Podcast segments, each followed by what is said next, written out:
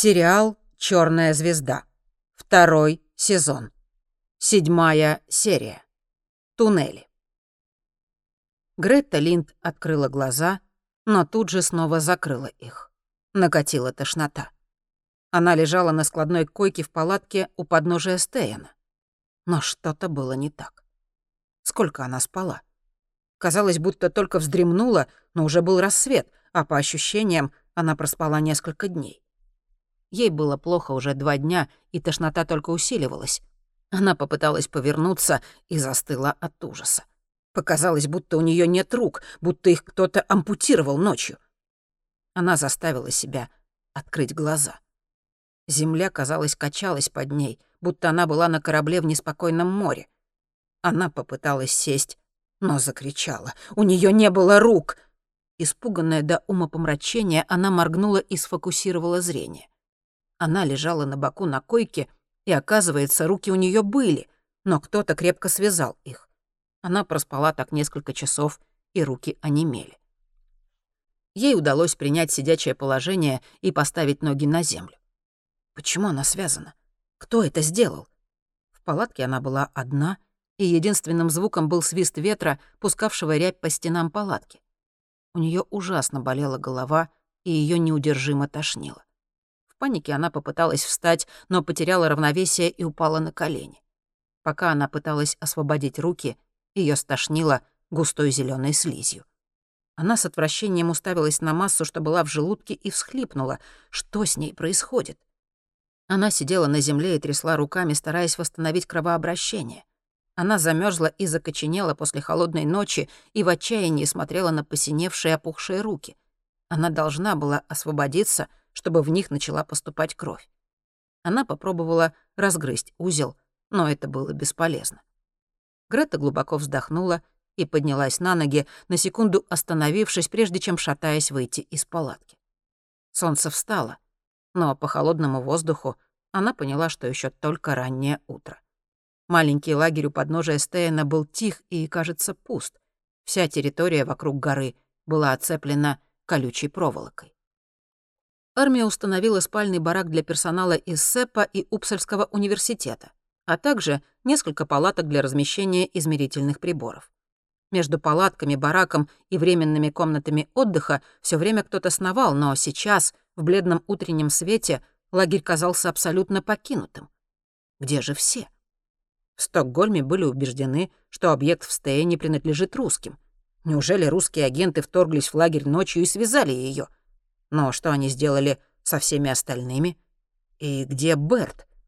Она не осмелилась позвать его, чтобы не привлекать внимания. Кто бы ее ни связал, он мог быть все еще где-то в лагере.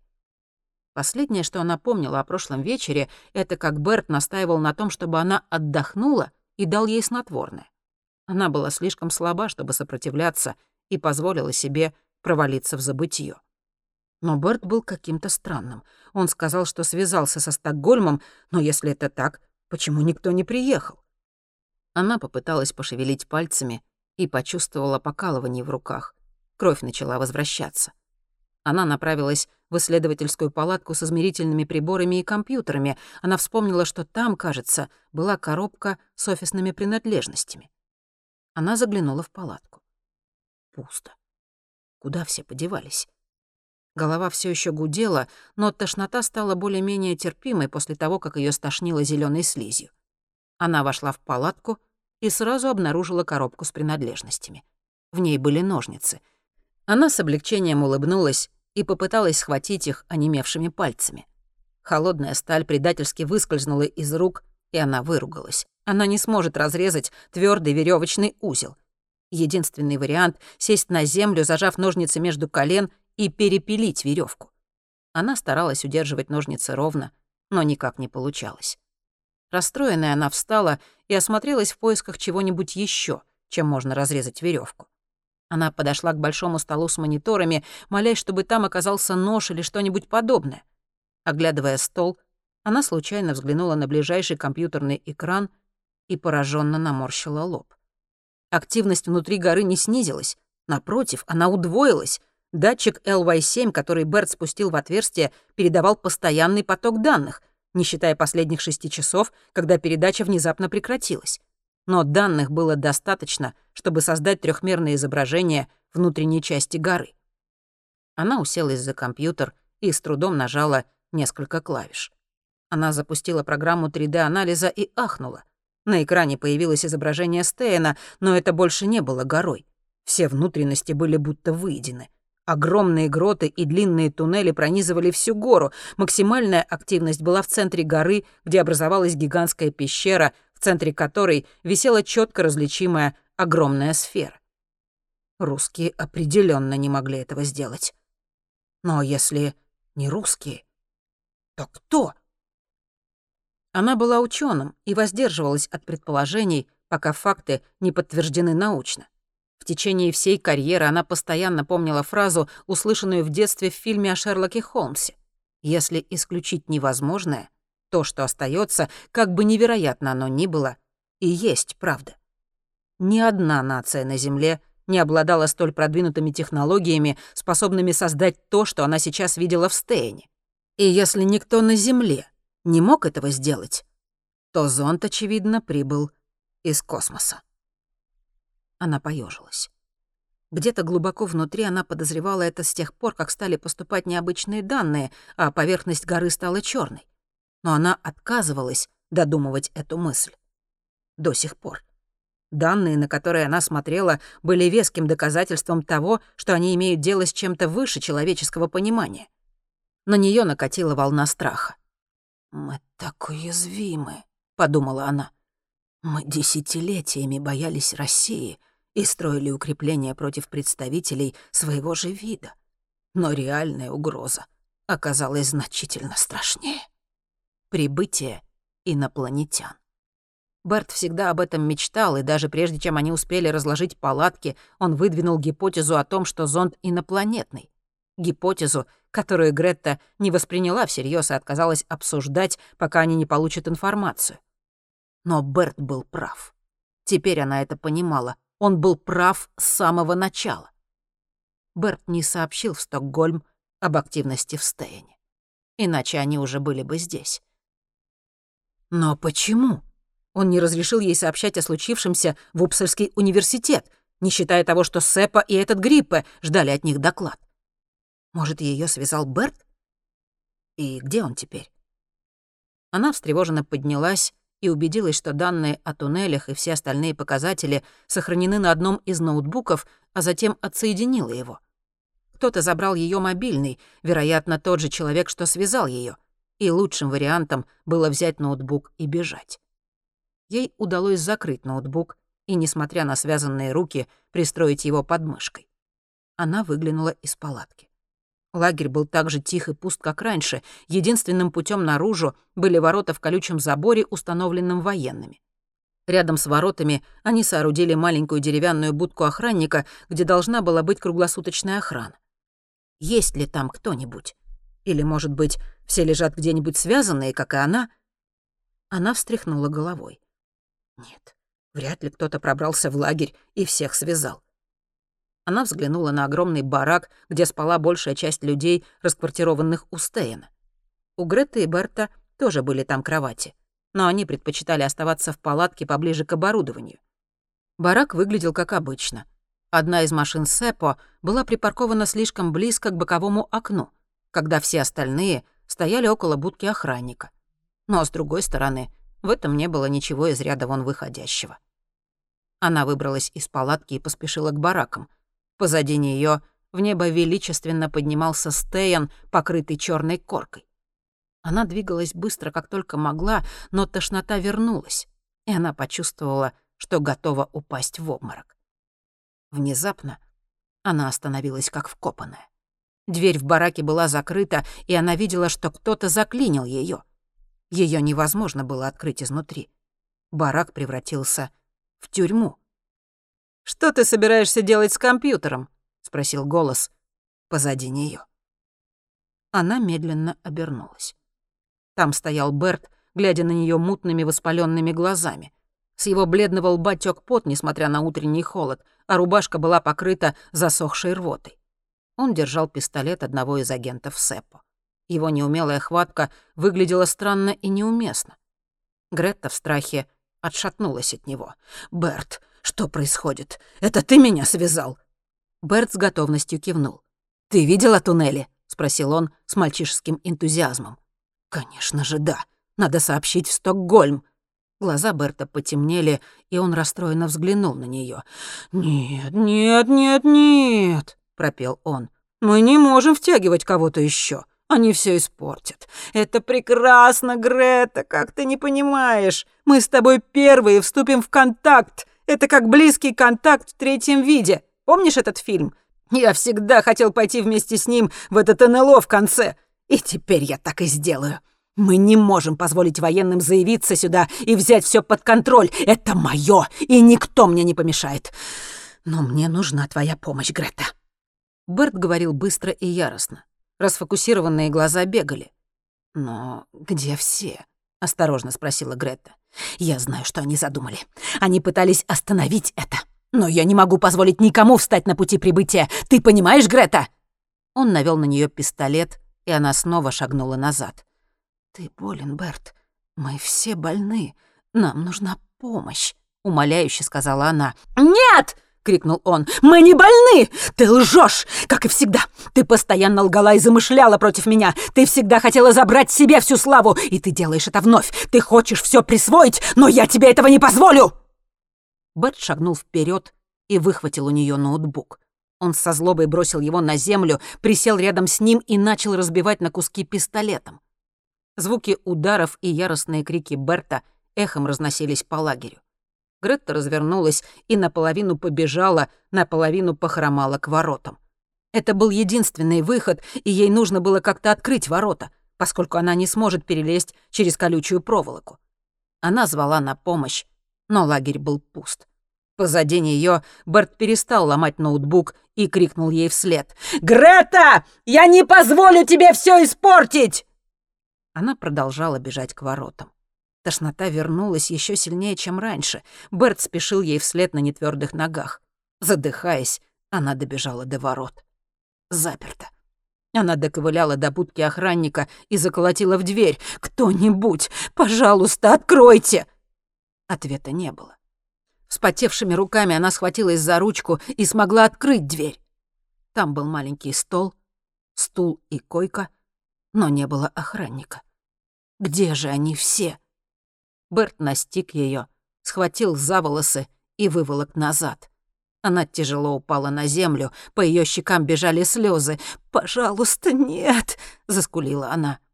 Дыхание Берта стало тяжелым и прерывистым.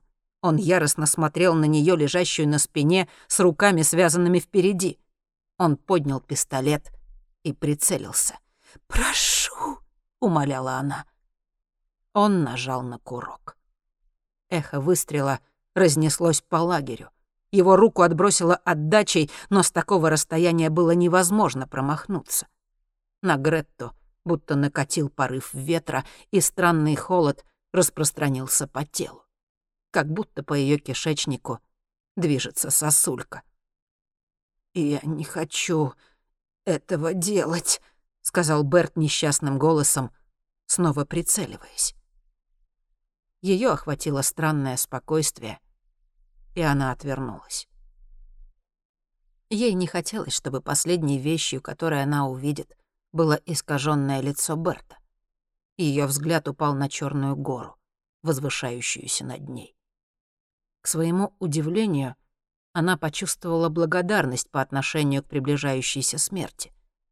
По крайней мере, она не увидит всех этих ужасов, которые она была уверена таятся сейчас в темном сердце Стейна. «Я не представляю, что говорить послу», — недовольно сказал министр иностранных дел и снял очки с толстыми линзами. Он нервно протер их галстуком и снова надел. Остальные министры за столом в зале экстренных совещаний согласно кивнули. «Разумеется, в данный момент нам нужно больше информации», сказал министр внутренних дел озабоченным тоном и повернулся к Гриппе.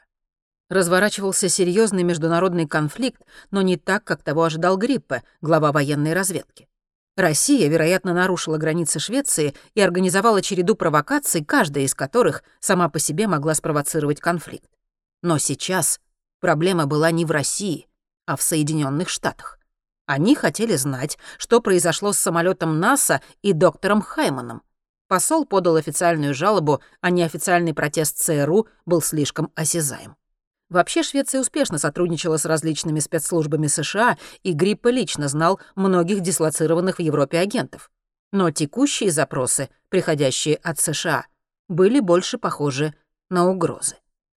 Гриппа расстроенно провел рукой по коротко остриженным волосам. Он не хотел терять время на этом совещании, он хотел знать, что его агенты обнаружат на Стейне. Он реквизировал один из двух вооруженных вертолетов «Апач», которые специальная оперативная группа получила от НАТО. Вертолеты были оснащены последними технологиями наблюдения и оружием, и, кроме того, были невероятно быстры. Они развивали максимальную скорость 365 км в час. С дополнительными топливными баками команде Гриппа не потребуется много времени, чтобы добраться до горы в Далларне. «Почему мы не можем сказать штатам, что подозреваем русских?» — спросил министр обороны. Министр иностранных дел покачал головой. «Нужны доказательства, иначе мы разожжем международный конфликт».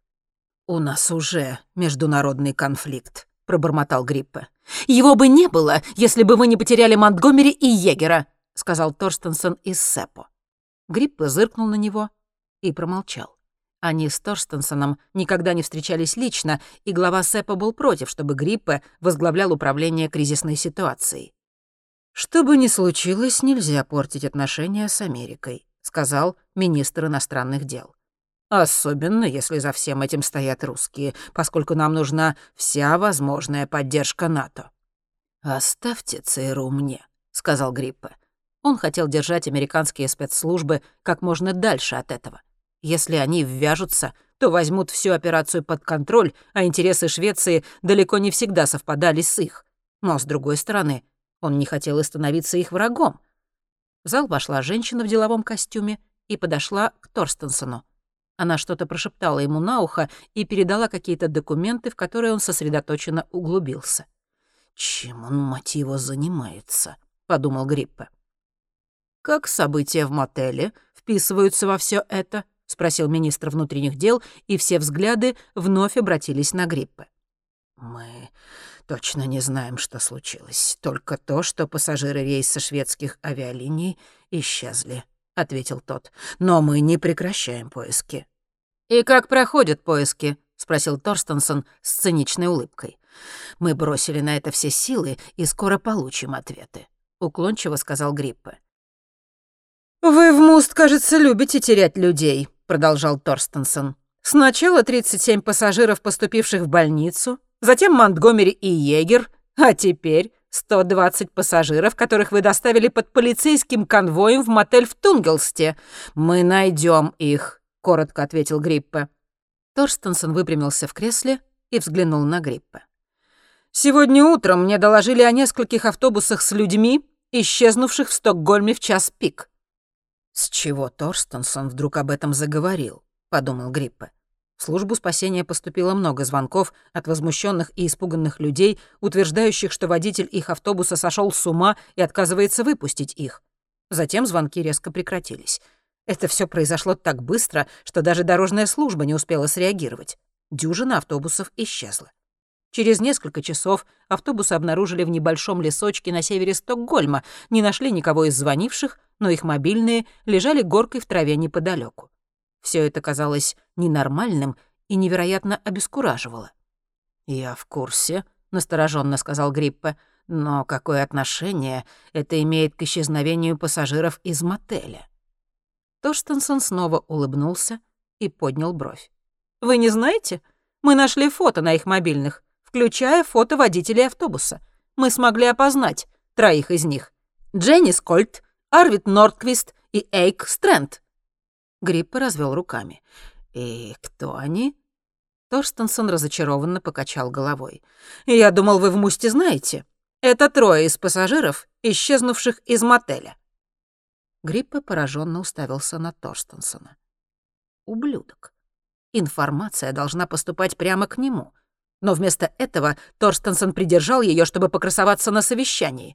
Ну и пошел он. Министр внутренних дел удивленно повернулся к боссу Сепа, самодовольно откинувшемуся в кресле.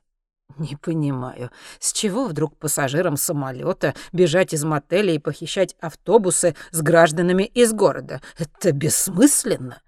Министр иностранных дел с негодованием уставился на Гриппа. «Лучше расскажите нам, что происходит. Какое отношение ко всему этому имеет Россия и где, черт возьми, самолет НАСА?» Гриппа посмотрел на собравшихся за столом людей и положил руки перед собой. «Я не знаю», — сказал он. «Я правда не знаю». «Тебя тоже мутит?» — спросил Генри. Монти кивнула. Они были у подножия горы Стейн, и она чувствовала ту же тошноту и головную боль, что внутри Черной горы на планете. Но здесь, на Земле, эффект был куда сильнее. Они припарковались на лесной дороге и прошли остальной путь до Стейна пешком. Было пугающе тихо.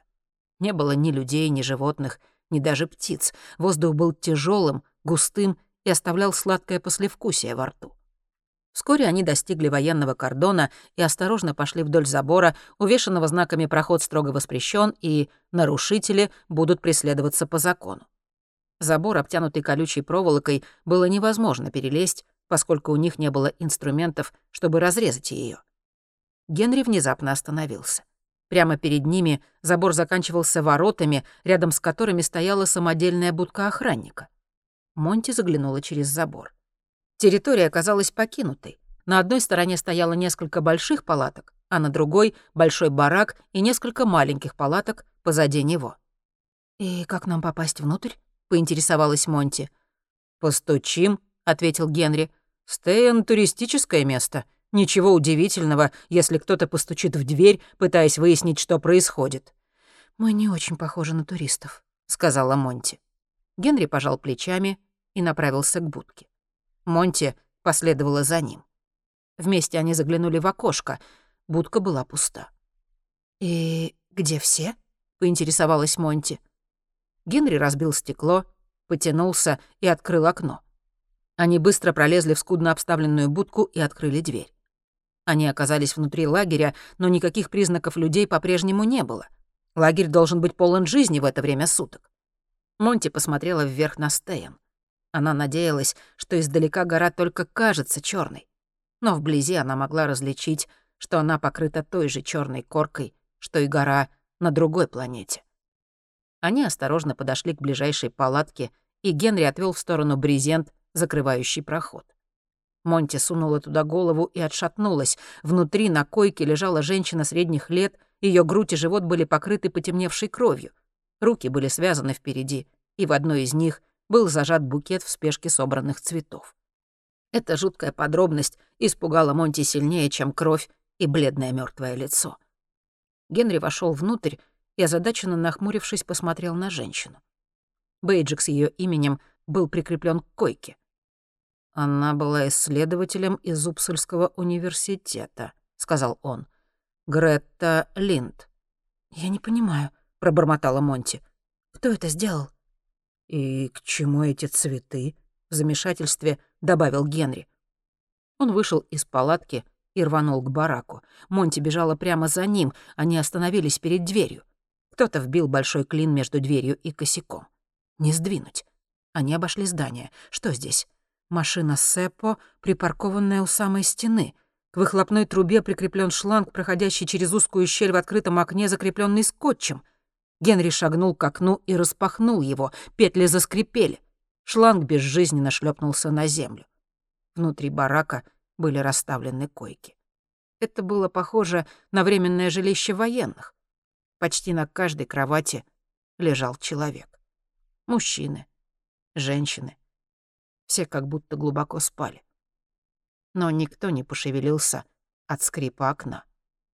Их отравил во сне коварный угарный газ. Некоторые тела лежали возле двери, эти люди, очевидно, проснулись и попытались выбраться, но оказались в смертельной ловушке. Во всем лагере не было признаков жизни. Они подошли к одной из больших палаток, представляющий собой временную исследовательскую лабораторию. Стол в центре палатки был заставлен компьютерными мониторами и оборудованием, издающим слабое электрическое жужжание.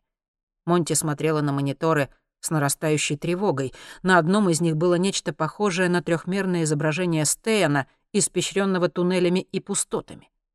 Она испуганно ахнула. В центре горы была просторная пещера и четко различимая в ее центре огромная сфера. «Генри, они перекопали всю гору! Она в точности такая же, что и на той планете!» Генри взглянул на экран, а затем взял мощный бинокль с ближайшего столика. Он вышел из палатки и посмотрел на гору в бинокль. «Не вижу никаких отверстий», — сказал он.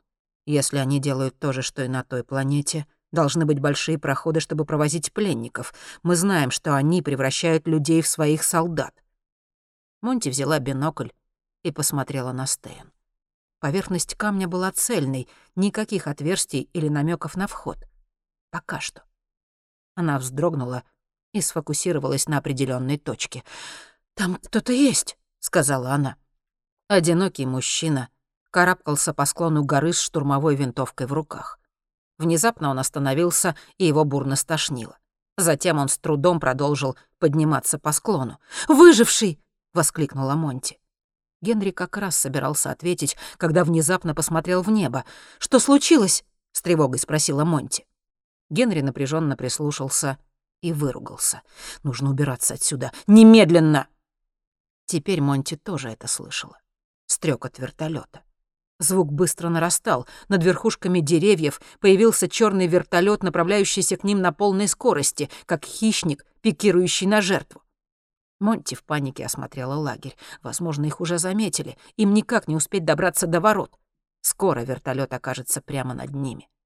Чувствуя пульсацию адреналина в венах, они вбежали обратно в палатку и принялись осторожно наблюдать за лагерем. Вертолет с грохотом приблизился и на секунду завис над лагерем, прежде чем спикировать и сесть на большом открытом пространстве внутри периметра. Ветер от лопастей налетел на брезент, и на секунду Монти подумала, что палатку попросту сдует. Но лопасти замедлились, и двигатели вертолета с визгом заглохли. Генри выглянул через щель в палатке. Как только лопасти остановились, кабина открылась, и из нее выскочили двое мужчин, оглядывая окрестности. Они были одеты в черное и вооружены пистолетами пулеметами Один из них с глубоким шрамом на щеке подал быстрый знак другому, и они оба, пригнувшись, побежали к жилому бараку. Генри смотрел на них, прищурившись. Монти взглянула на мертвую женщину на кушетке. Если люди Гриппы думают, что Монти и Генри русские шпионы, то вряд ли им пойдет на пользу нахождение здесь, среди стольких трупов. Мужчины, Алекс и Злотон, добрались до бараков и изучили клин в двери. Один из них поднял оружие и выбил его, пока второй наблюдал за лагерем. Им удалось открыть дверь, и оба на секунду исчезли, а затем снова вышли с оружием наготове. «Они нас найдут», — нервно сказала Монти. Генри кивнул. «Да, но я могу с ними поговорить». «Они думают, что мы работаем на русских», — возразила Монти. Генри уверенно мотнул головой. «Они никогда не поверят, что я продался русским». Монти скептически взглянула на него. Гриппы поверил. Это другое. Они мне как братья. Я знаю их полжизни. Чёрт, они были на похоронах Анны. Я не поверил бы ни на миг, что они стали русскими шпионами. И уверен, обо мне они думают так же. «Не знаю», — напряженно сказала Монти. «Гриппа не дурак. Он знает, что вы знакомы и, возможно, использует твоих друзей, чтобы тебя выманить». Генри вздохнул. «У нас нет особого выбора. Монти посмотрела на крупных суровых мужчин. Они направлялись к палатке. Наконец она кивнула. «Злотан! Алекс!» — крикнул Генри из палатки. Двое мужчин замерли, подняв оружие. «Егер, это ты?» — крикнул мужчина со шрамом. «Выходи!» «Я выйду, если вы опустите пушки», — ответил Генри. «Ты знаешь, что мы этого не сделаем», — сказал тот. Генри поколебался, но затем жестом показал Монти оставаться в палатке, а затем спокойно откинул полотнище у входа и шагнул к мужчинам. «Ну уже, опустите оружие», — сказал Генри, медленно приближаясь к ним. «Я вам не враг». Двое мужчин поспешили к Генри, не опуская оружие. «На землю!» — крикнул один из них. «Алекс, это я!» — упрашивал Генри. «Я могу все объяснить. На землю!» — повторил Алекс, пока другой Злотон обходил Генри, чтобы зайти ему за спину. «Ладно», — сказал Генри и упал на колени. «Но вы меня знаете. Я не русский шпион. Гриппе говорил, что ты скажешь именно это», — прорычал Алекс. «Именно это я сказал бы, будь я невиновен», — парировал Генри. Солдаты крепче сжали оружие. «В бараке куча тел!» Голос Алекса обвиняюще звенел. «Знаю. Их всех убили», — ответил Генри. Злотон и Алекс обменялись быстрыми взглядами. «Всех?» — Генри кивнул. «Думаю, да». «Твою мать, егер!» — вздохнул Злотон. «Не я их убил!» — выпалил Генри. «Боже мой, вы же меня знаете!» Злотон приставил дуло пистолета к шее Генри. «Знаем. Правда. Что случилось, Генри? Мы были на похоронах Анны, а где был ты? Что нахрен может быть важнее, чем это?» Генри яростно указал на Стейн. «Вот что важнее!» Алекс взглянул на гору. «Так Гриппе был прав. Ты хочешь уничтожить русский зонд? Он не русский!» — рявкнул Генри. «Но ты работаешь на них!» — сказал Злотон. «Ты прекрасно знаешь, что нет», — спокойно ответил Генри. «А что мы должны думать?» — выкрикнул Алекс. «Ты здесь, а все в лагере мертвы! Что нахрен нам думать?» Генри удрученно вздохнул. «Я не убивал их. Мы пришли как раз перед вами». Злотон крепче сжал пистолет. «Мы?» «Я и Монтгомери из космического департамента». На лицах Алекса и Злотона появилось озабоченное выражение. «Где она?» — пролаял Злотон. Ее-то мы и ищем. Она русская, Генри. Если ты этого не понял, тебя надули. Серьезно надули!» «Это вас надули!» — прошипел Генри. «И вы этого не понимаете! Где она?» — крикнул Алекс. «Опустите пушки и поговорим». Монти слышала, как Генри отчаянно пытается сохранять спокойствие. «Даже не думай! У нас приказ убить ее, если придется. Где она?» — крикнул Злотон, крепче прижимая пистолет к шее Генри. «Мы будем стрелять, Генри!» — крикнул Алекс. «Где она?» Монти откинула полог и вышла из палатки. «Я здесь», — сказала она, поднимая руки. «Не стреляйте». Злотон и Алекс наставили пистолеты на Монти. «На землю!» — заорал Злотон. «Вниз!» Монти опустилась на колени и поймала взгляд Генри. Он уныло покачал головой. Внезапно воздух разорвала оглушительная очередь штурмовой винтовки, быстрая серия громких резких выстрелов. Алекс, державший Генри на мушке, удивленно посмотрел вверх.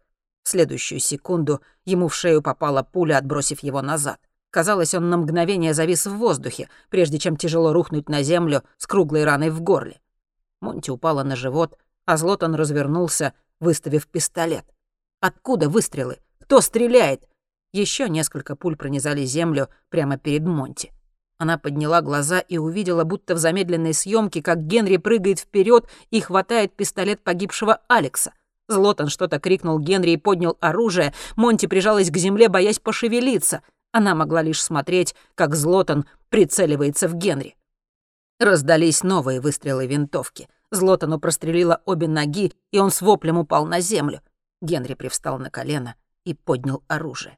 Монти видела, как он спокойно целится. Она повернула голову и посмотрела на гору. Прямо на них бежал мужчина. Он поскользнулся и почти упал, но сохранил равновесие. Это был тот же мужчина, которого они видели в бинокль, выживший из лагеря. Он дал еще несколько очередей из штурмовой винтовки. Пули едва не задели Генри, но он нажал на курок. Из его пистолета пулемета раздались две очереди. Мужчина упал и остался лежать без движения. Злотон все еще кричал от боли, обхватив кровоточащие ноги. Выстрелов больше не было, но запах пороха висел в воздухе. У Монти звенело в ушах. Она медленно поднялась на ноги. Все произошло так быстро, что она едва успела понять, что происходит. Она в шоке смотрела, как Генри спешит к товарищу и начинает осматривать его раны. Она взглянула на второго с разорванным горлом, которого, очевидно, было уже не спасти. Все пошло не так», — подумала Монти. Казалось, будто она очутилась в лабиринте с недосягаемым, без конца уплывающим выходом. Она повернулась и медленно пошла к мужчине, в которого стрелял Генри. Он был мертв. Две очереди прямо в центр груди. Он смотрел на нее стеклянными глазами с застывшей улыбкой на губах. На его рубашке был такой же именной бейдж Упсальского университета, как и у женщины в палатке. «Берт Аск», — официально гласил бейдж. Монти озадаченно покачала головой. Почему он в них стрелял? Это он убил всех в лагере?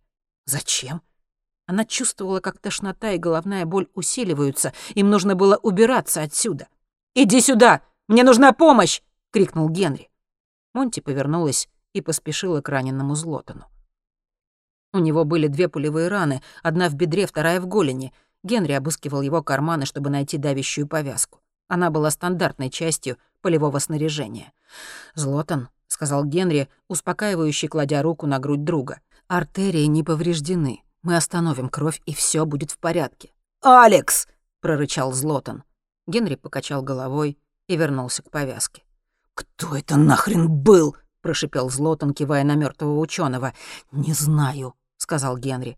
«Но ты должен понять, что русские не имеют к этому никакого отношения. Мы столкнулись с куда большей угрозой, чем ты думаешь». Генри печально взглянул на Алекса и наклонился ближе к Злотону. «Я позвоню в больницу выдра. Они пришлют за тобой скорую». Монти нерешительно взглянула на Генри. «Думаешь, это хорошая мысль? За нами, вероятно, сейчас охотится вся страна?» «Ему нужно в больницу», — твердо ответил Генри. «Иначе он умрет. Генри достал мобильный и позвонил в службу спасения. «Они в пути», — сказал он Монти и поднялся на ноги. «А нам надо убираться отсюда нафиг». «Как?» — удивилась Монти, оглядывая лагерь. «Мы возьмем это», — сказал он, указывая на вертолет. Генри последний раз осмотрел Злотона, а затем побежал к черному вертолету. Монти следовала за ним. Генри уже собирался забраться в кабину, когда внезапно остановился. Напряженно вглядевшись в вертолет, он указал на ряд ракет на его боку. «Это», — сказал он, — «ракеты Hellfire. Их 16, по 8 с каждой стороны». Монти развела руками. «И что ты хочешь делать? Взорвать с их помощью гору?» Генри нетерпеливо встряхнул головой. «Я не могу взорвать целую гору шестнадцатью ракетами. Но помнишь видео с места крушения?» Монти помнила видео, которое они нашли в ноутбуке Хаймана, когда были на другой планете. Огромная, идеально ровная дыра, ведущая прямо в сердце Стейна. Видеокамера опустилась в дыру и сделала первые снимки зонда, приземлившегося в Далларне. «Зонд пробурил гору и создал туннель», — продолжал Генри. В конце туннеля находится зеленая сфера, верно?» Монти встревоженно кивнула. «Ракеты Hellfire — точное оружие с радарным управлением», — сказал Генри. «Если подберем правильный угол и выстрелим в туннель, сделанный зондом, то, вероятно, нанесем кучу урона». «Может начаться цепная реакция», — с надеждой кивнула Монти. «И если нам повезет, мы уничтожим сферу», — добавил Генри. Монти задумчиво закусила губу. Стоило попробовать. В любом случае, у них не было выбора. Она посмотрела на гору. Если сработает, это решит все проблемы, и она была убеждена, что если кто-то может попасть ракетой в игольное ушко, то это Генри. Генри помог Монти забраться на сиденье наводчика, и на секунду она испугалась, что ей придется стрелять, но оказалось, что это можно делать из сиденья пилота. Генри уселся и завел двигатели. Винт начал медленно разогреваться и вращаться с громким жужжащим звуком. Генри быстро проверил приборы. Монти не представляла, как они смогут общаться в таком шуме, но тут заметила шлем со встроенными наушниками. Она быстро надела его. К ее облегчению он заглушил грохот винта, и скоро она услышала голос Генри. Он спрашивал по внутренней связи, пристегнулась ли она. У нее едва хватило времени, чтобы ответить «да», когда желудок свело от того, что вертолет взлетел. Монти раньше никогда не летала на вертолете. Ее поразило странное ощущение вертикального подъема в воздух вместо привычного постепенного взлета самолета. Это было похоже на полет на серебристом инопланетном корабле. Генри быстро поднялся над лагерем. Сначала она подумала, что ее стошнит, но вертолет летел ровно, направляясь к Стейну. Гора была совершенно черной и производила тоже зловещее впечатление. Они вскоре увидели разметку, оставленную командой исследователей. Два флажка в отдалении помечали место столкновения, а красная лента огораживала само отверстие. Она вспомнила видео с ноутбука Хаймана. Дыра была большой, идеально вырезанной в скале, ее будет легко найти. Но в центре ограждения была лишь каменистая поверхность. Дыра исчезла. Ее края сомкнулись, как самоисцелившаяся рана.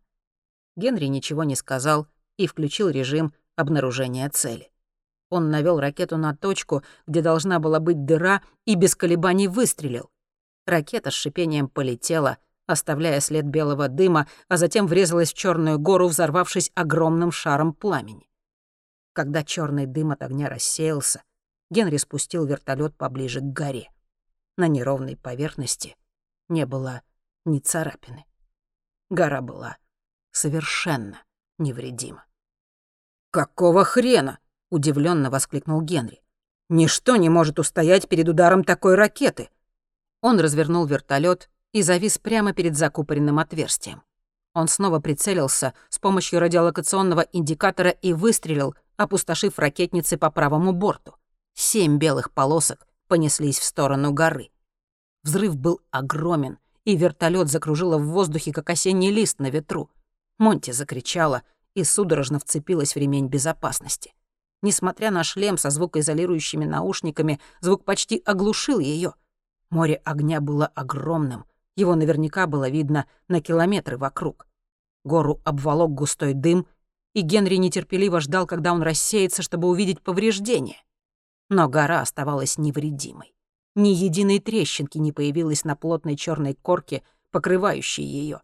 Ракеты не оставили ни малейшего следа. «Не понимаю», — пораженно произнес Генри. «Это невозможно». Монти уныло смотрела на черную гору перед ними. Маленький проблеск надежды, что она была ощутила, исчез. Леннарту было 37, и он был наркоманом. Он называл себя профессиональным торчком и редко жаловался на свое место в жизни. «Что есть, то есть», — всегда говорил он себе, и правда была в том, что его жизнь могла быть куда хуже. Большинство знакомых наркош, с которыми он рос, уже умерли, а он умудрился остаться в живых и даже заполучить уважение молодежи, что означало, они охотно делились с ним всем, что удавалось найти на улице. Обычно по своей воле, а иногда под легким давлением Ленарта. Бесплатные наркотики всегда лучше тех, что стоят денег. Сегодня он украл немного героина у прыщавого 18-летнего парня, приехавшего в Стокгольм из богом забытого местечка на юге.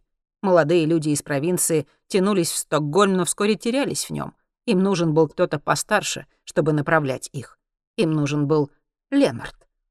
Парню удалось наложить лапы на отличную порцию героина, которую Ленард поспешил умыкнуть. Теперь ему нужно было безопасное местечко, чтобы принять его, подальше от любопытных глаз товарищей.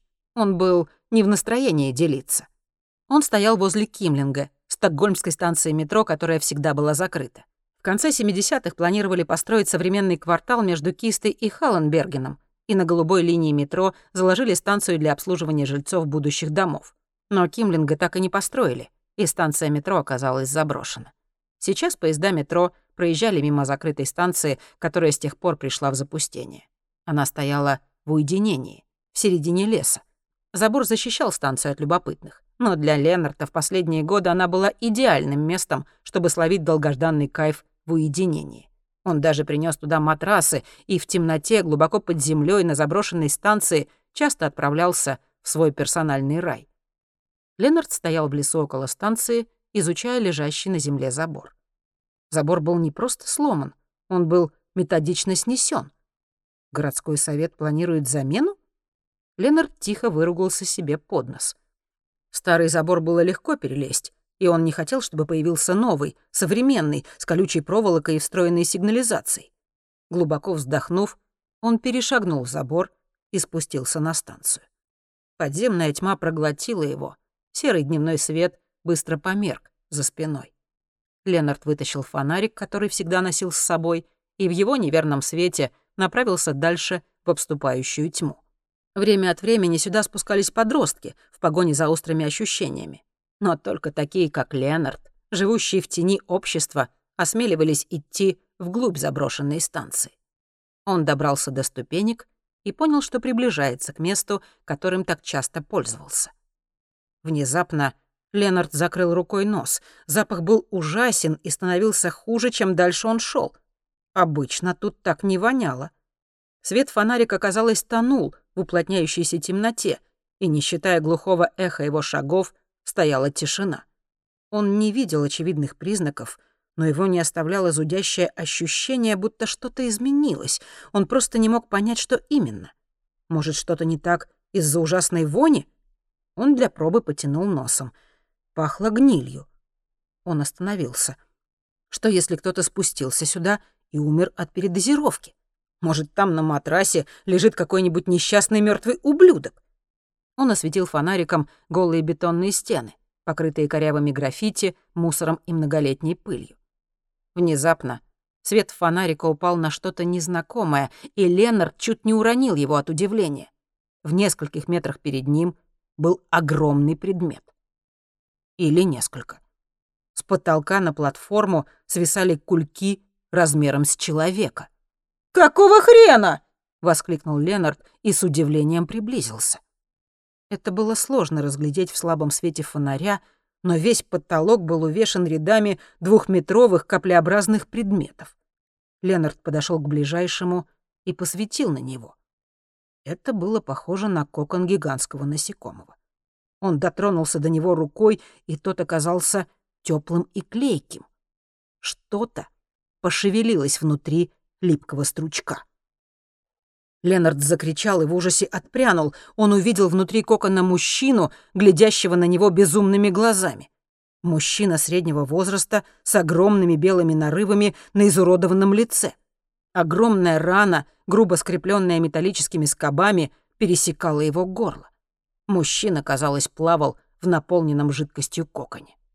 Внезапно он заметил Ленарда. Его желтые глаза расширились, и он умоляюще прижал руки к мембране кокона. Ленард в ужасе смотрел на него, но сквозь страх пробивалось странное недоумение по поводу того, что мужчина, стильно одетый в костюм и галстук, носил очки, одна из дужек которых была скреплена полоской белой изоленты. Конец седьмой серии второго сезона «Черной звезды».